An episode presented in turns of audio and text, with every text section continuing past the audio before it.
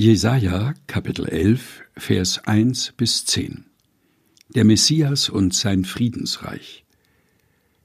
Und es wird ein Reis hervorgehen aus dem Stamm Isais und ein Zweig aus seiner Wurzel Frucht bringen.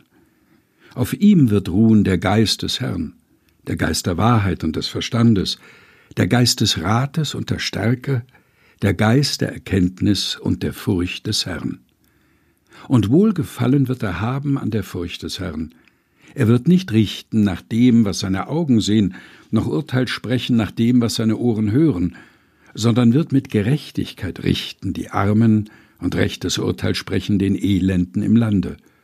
Und er wird mit dem Stabe seines Mundes den Gewalttätigen schlagen und mit dem Odem seiner Lippen den Gottlosen töten. Gerechtigkeit wird der Gurt seiner Lenden sein, und die Treue der Gurt seiner Hüften.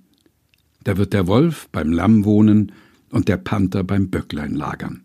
Kalb und Löwe werden miteinander grasen, und ein kleiner Knabe wird sie leiten. Kuh und Bärin werden zusammen weiden, ihre Jungen beieinander liegen, und der Löwe wird Stroh fressen wie das Rind. Und ein Säugling wird spielen am Loch der Otter, und ein kleines Kind wird seine Hand ausstrecken zur Höhle der Natter. Man wird weder Bosheit noch Schaden tun auf meinem ganzen heiligen Berg, denn das Land ist voll Erkenntnis des Herrn, wie Wasser das Meer bedeckt. Und es wird geschehen zu der Zeit, dass die Wurzel Isais dasteht als Zeichen für die Völker. Nach ihm werden die Völker fragen, und die Stätte, da er wohnt, wird herrlich sein.